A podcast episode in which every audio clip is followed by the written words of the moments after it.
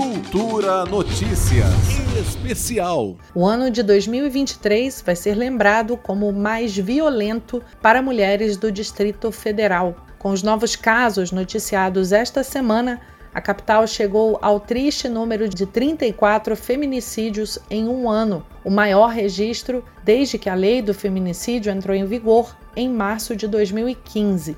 Nos últimos dias, duas mulheres em Ceilândia e em Planaltina foram assassinadas por ex-companheiros, aumentando as estatísticas do feminicídio no Distrito Federal.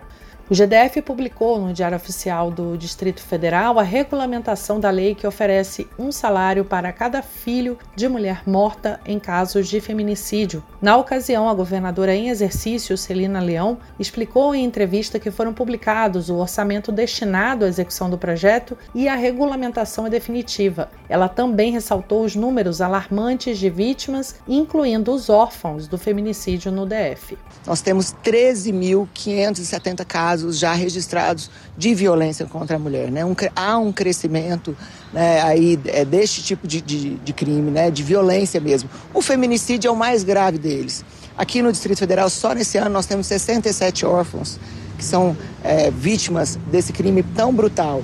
Das 32 mulheres que morreram, 70% delas eram mães né, que resultaram aí nesses 67 órfãos. É, dentro de, desse perfil que nós fizemos, da regulamentação do decreto, 44 desses órfãos já terão direito a esse benefício imediatamente. E estamos fazendo uma busca ativa dos outros órfãos do feminicídio, que no total, segundo a própria Secretaria da Mulher, nós temos 347 órfãos do feminicídio no Distrito Federal. Então essa é uma luta de todas nós, de todos nós, né, da nossa sociedade, no combate a qualquer tipo de violência contra a mulher.